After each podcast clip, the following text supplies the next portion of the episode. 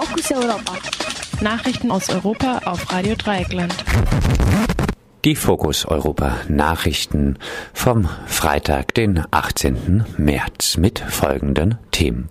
Der Meeresschutz in Deutschland bleibt auf der Strecke. Terrorbegriff wird in der Türkei erweitert. Keine gesundheitlichen Schäden durch Isolationshaft in Norwegen. Gericht verurteilte Täterinnen wegen Brandanschlag auf ein Flüchtlingswohnheim. Der Meeresschutz in Deutschland bleibt auf der Strecke. Verschiedene deutsche Umweltverbände und Greenpeace kritisieren die Vorschläge der Bundesregierung zum Meeresschutz. Dass die deutschen Meere in einem schlechten Zustand sind und besser geschützt werden müssen, darüber sind sich viele einig. Wie das umgesetzt werden soll, bleibt jedoch strittig.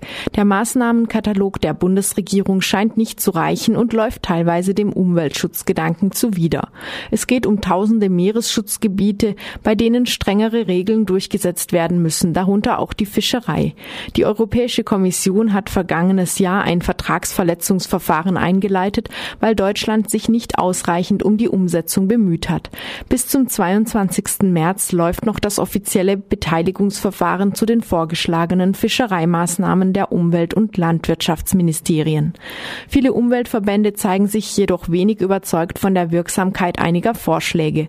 Greenpeace und andere Umweltverbände fanden jedoch schwer, schwere Mängel in dem Maßnahmenkatalog. So müsste jetzt bei der Fischerei auf verschiedene Fangnetze verzichtet werden. Ein Verbot von Stellnetzen in den Monaten November bis Februar gibt es bereits beim Sylter Außenriff. In den restlichen Monaten jedoch können beim Krabbenfang immer wieder Schweinswale in den Beifang gelangen. Terrorbegriff wird in der Türkei erweitert.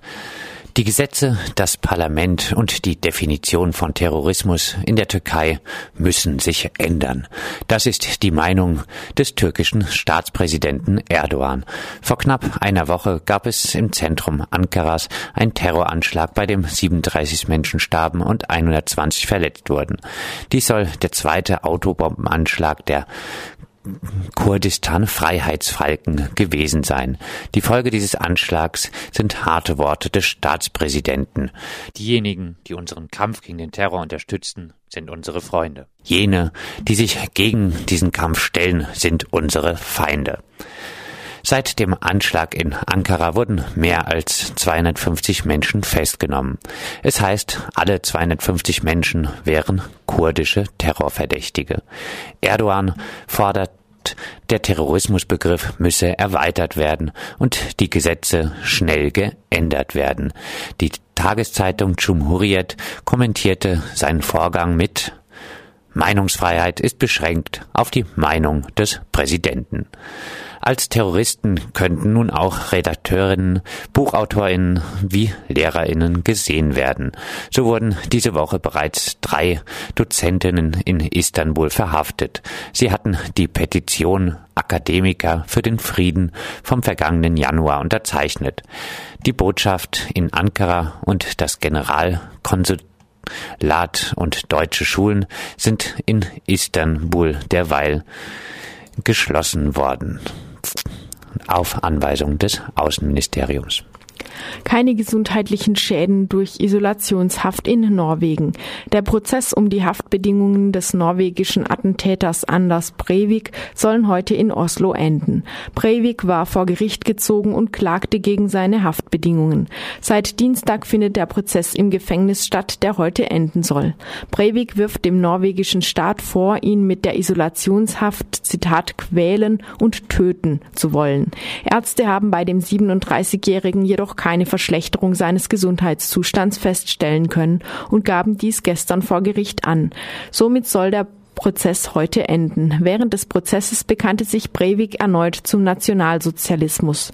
Im Juli 2011 hatte er acht Menschen bei einem Bombenanschlag in Oslo getötet. Danach hatte er auf einer Insel 69 TeilnehmerInnen eines Sommerlagers erschossen. Er sitzt jetzt in Isolationshaft und wurde damals zur Höchststrafe von 21 Jahren Gefängnis verurteilt.